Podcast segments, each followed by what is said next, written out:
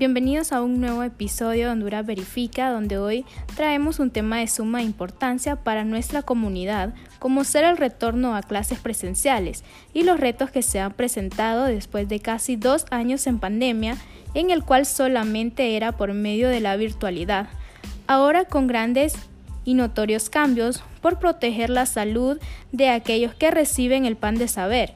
Y para ello una invitada especial, la profesora Cindy Moncada. Hola profesora, cuéntenos, ¿cómo está el día de hoy? Hola, buenas tardes, pues bien, gracias a Dios. Cuéntenos, ¿cuáles han sido los principales retos que se ha presentado al volver a la semipresencialidad? La verdad que sí han sido varios. Una, el hecho de que los niños vienen, eh, vaya, por ejemplo, en mi área que es prebásica, eh, los niños eh, no hicieron un segundo grado, que nosotros le llamamos así. Eh, que es el, de kinder. Entonces ellos vienen con, técnicas no apropiadas.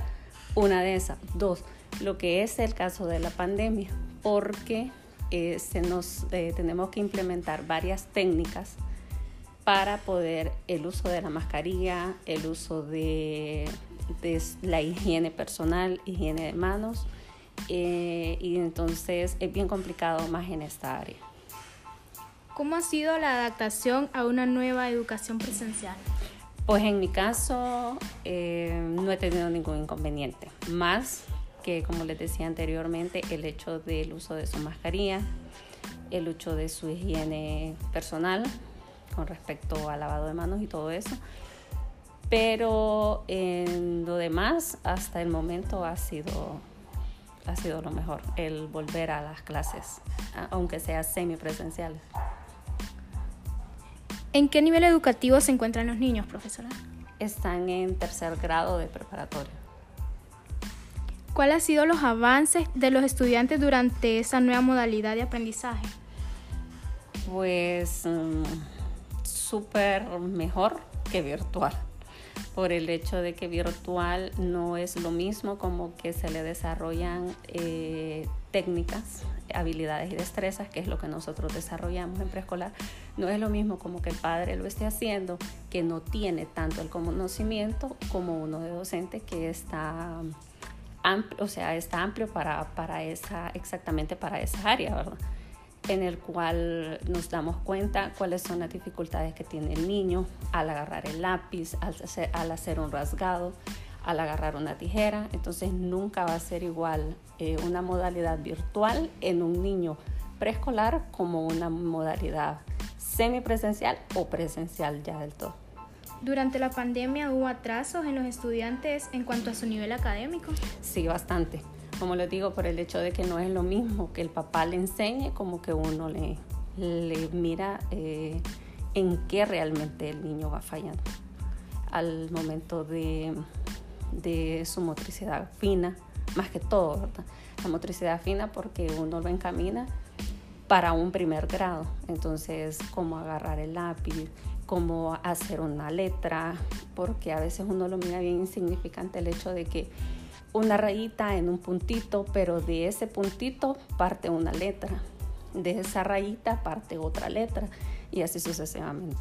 Como por ejemplo, profesora, que algunos padres les hacían la tarea a, sus niños. Exactamente, y el papá piensa de que uno uno es tonto, disculpen la palabra, pero por decirlo así, pero es una tarea que está súper bien hecha, sin ningún manchón, sin ningún borrón.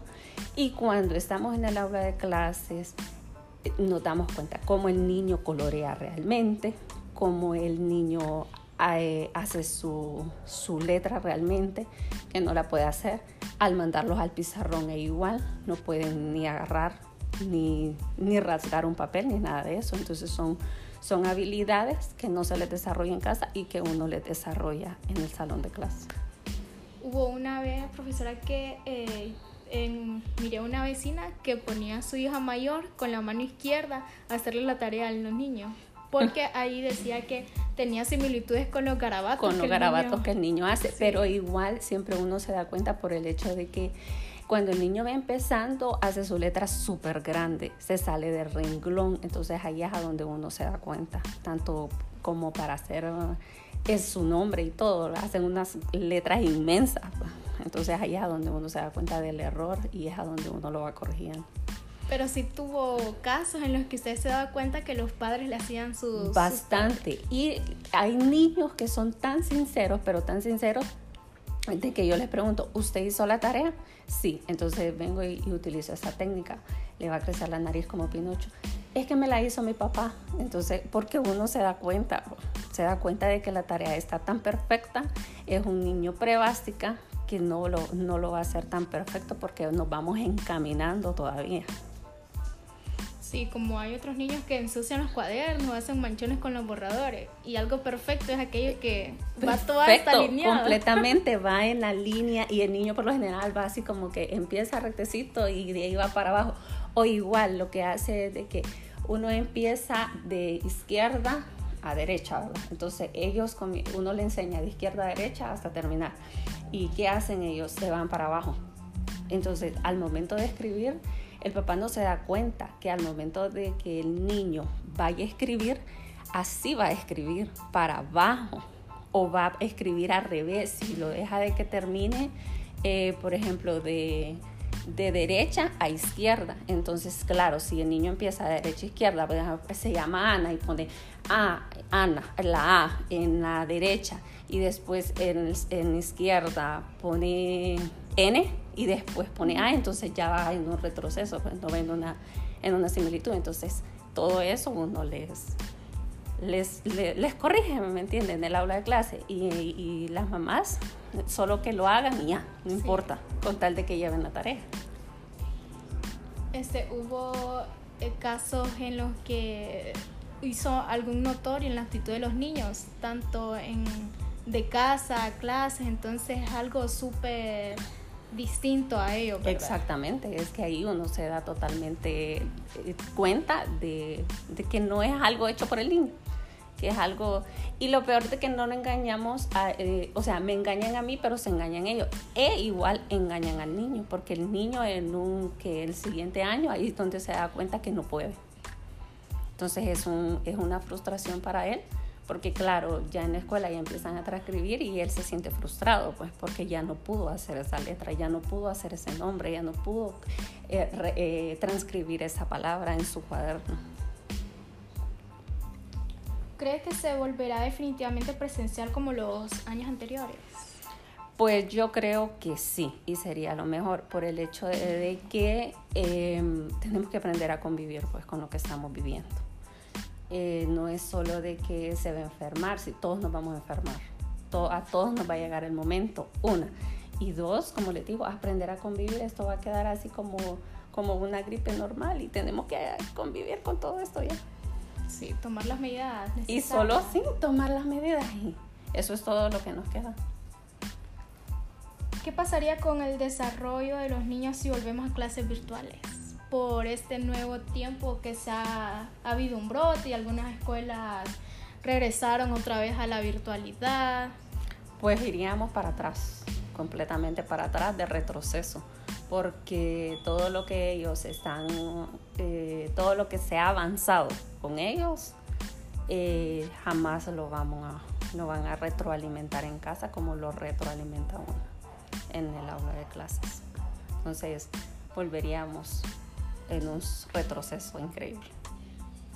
¿Y los niños toman todas las medidas de bioseguridad?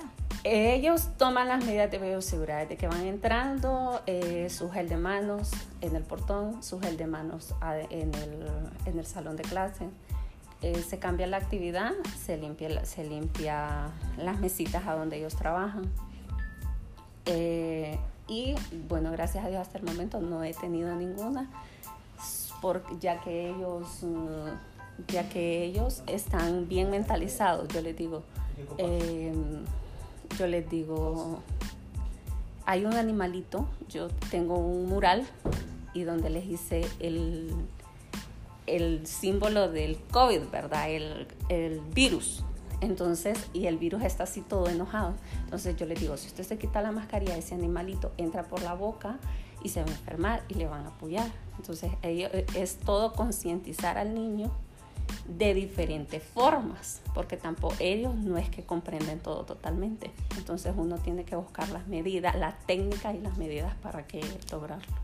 Y qué importante es, ¿verdad, profesora? Que ellos puedan comprender a su edad lo que estamos viviendo. Exactamente, tenía el caso de un niño, estaba yo en mi escritorio y llega el niño y me dice, porque tengo el mural eh, junto a mi, a mi escritorio, entonces me dice, ¿verdad? que si me quito la mascarilla el animalito entra y me, y me voy a enfermar y me va a dar calentura. Entonces ellos saben realmente, ellos entienden perfectamente de que si no tomamos esas medidas nos vamos a enfermar.